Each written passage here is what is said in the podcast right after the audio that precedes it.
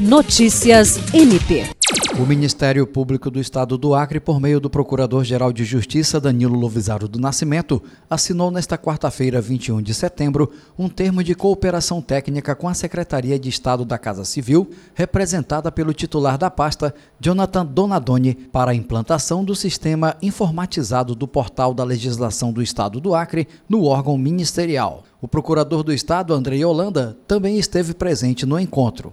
A ferramenta desenvolvida pela Casa Civil disponibiliza acesso fácil e com opção de busca, oferecendo diversos filtros a toda a legislação estadual, contendo a Constituição Estadual, leis complementares, leis ordinárias e decretos. No MPAC, o sistema servirá para organizar os atos administrativos, manter atualizada a normativa existente e facilitar a consulta aos dados.